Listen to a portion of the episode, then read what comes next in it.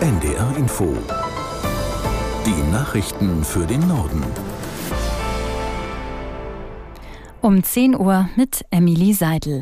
Nach den Meldungen folgen eine Unwetterwarnung für Niedersachsen und Schleswig-Holstein sowie eine Sturmflutwarnung für die Ostsee.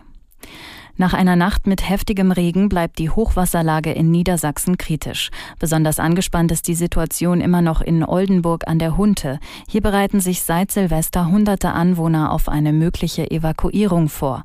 Aus der NDR Nachrichtenredaktion Mareike Makosch. Auf der Homepage der Stadt heißt es, Anwohner in besonders gefährdeten Straßen könnten heute bis zu 15 Sandsäcke abholen, um ihre Keller und Türen zu schützen. Außerdem haben Einsatzkräfte auf rund zwei Kilometern Länge einen mobilen Deich errichtet. Größtes Problem ist der Dauerregen, der lässt seit letzter Nacht viele Pegelstände an den Flüssen wieder steigen. Aber auch der Wind erschwert die Lage. Bäume auf den aufgeweichten Deichen könnten entwurzelt werden und Löcher in die Deiche reißen. Die schiitische Hisbollah hat die Tötung eines ranghohen Hamas-Funktionärs in Beirut als Angriff auf den Libanon verurteilt. Die Organisation kündigte Vergeltung an. Nach Ansicht unseres Tel Aviv-Korrespondenten Jan-Christoph Kitzler ist noch unklar, wie diese aussehen könnte. Wir müssen jetzt heute Abend mal abwarten. Da wird Hassan Nasrallah, der Hisbollah-Chef, eine Rede halten und davon kann man dann vielleicht ein bisschen mehr ablesen, wie konkret diese Drohungen jetzt werden. Aber natürlich ist die Nordgrenze Israels gefährdet. Da sind immer noch 70, 80 80.000 Menschen evakuiert, die sind nicht in ihren Häusern, weil es immer wieder Beschuss gibt aus dem Libanon von Seiten der Hisbollah. Israel greift dann Stellung der Hisbollah an. Also das ist eine heikle Situation dort im Norden und das könnte natürlich eskalieren. Und die große Sorge ist natürlich, dass die Hisbollah ein anderes Kaliber ist als die Hamas. Die hat deutlich äh, mehr Raketen, die hat auch Raketen, die ganz Israel treffen können, mit höherer Sprengladung. Also das ist eine große Bedrohung und insofern ist die israelische Armee dort in großer Alarmbereitschaft. Die Houthi-Rebellen im Jemen haben offenbar erneut Raketen in Richtung Rotes Meer abgefeuert. Nach Angaben des amerikanischen Zentralkommandos für den Nahen Osten wurden zwei ballistische Anti-Schiffsraketen auf den Süden des Meeres abgeschossen. Schaden an Handelsschiffen sei aber nicht entstanden. Seit Beginn des Gaza-Krieges hat die Houthi-Miliz wiederholt Schiffe vor der Küste des Jemen angegriffen.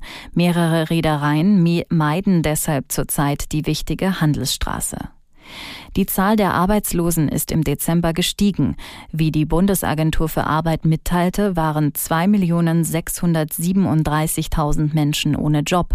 Im Vergleich zum November ist das ein Plus von 31.000. Aus Nürnberg Birgit Habrath. Auch die Arbeitslosenquote stieg leicht auf 5,7 Prozent.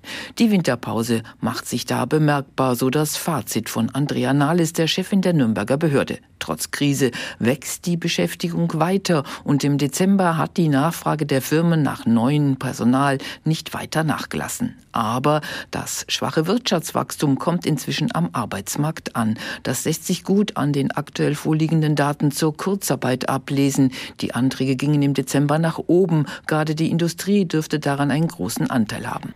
Arbeitsminister Heil hat vorgeschlagen, Menschen den Bürgergeldregelsatz zu streichen, die zumutbare Arbeit ablehnen. Während die Opposition die Idee gut findet, kommt aus der Ampelkoalition Kritik, besonders von den Grünen. Die Präsidentin des Sozialverbands VDK Bentele sagte im Morgenmagazin von ARD und ZDF, sie könne den Vorschlag nachvollziehen. Also erstmal sind es ganz wenige Menschen, auf die das zutrifft, die wirklich gar nicht wollen. Und da denke ich schon, ist es richtig, wenn man den Menschen sagt, komm, du musst dich beteiligen. Auch das ist ja gerecht und solidarisch, wenn sich alle nach ihren Möglichkeiten beteiligen. Und ähm, dass eben wirklich Menschen, die arbeiten können, die arbeitsfähig sind und Angebote immer und permanent und hartnäckig ablehnen, ähm, dass da auch sanktioniert wird, darüber muss man tatsächlich sprechen. So die Präsidentin des Sozialverbands VDK Bentele. Zwei Tage nach der schweren Erdbebenserie in Japan wird das Ausmaß der Zerstörung immer deutlicher. Nach Angaben der Behörden stieg die Zahl der Toten auf 62. Es sind noch immer zahlreiche Menschen verschüttet. Japans Ministerpräsident Kishida forderte die Rettungskräfte auf, alles zu tun, um sie lebend zu bergen. Mehrere Beben hatten vorgestern die Halbinsel Noto an der Westküste des Landes erschüttert. Das waren die Nachrichten.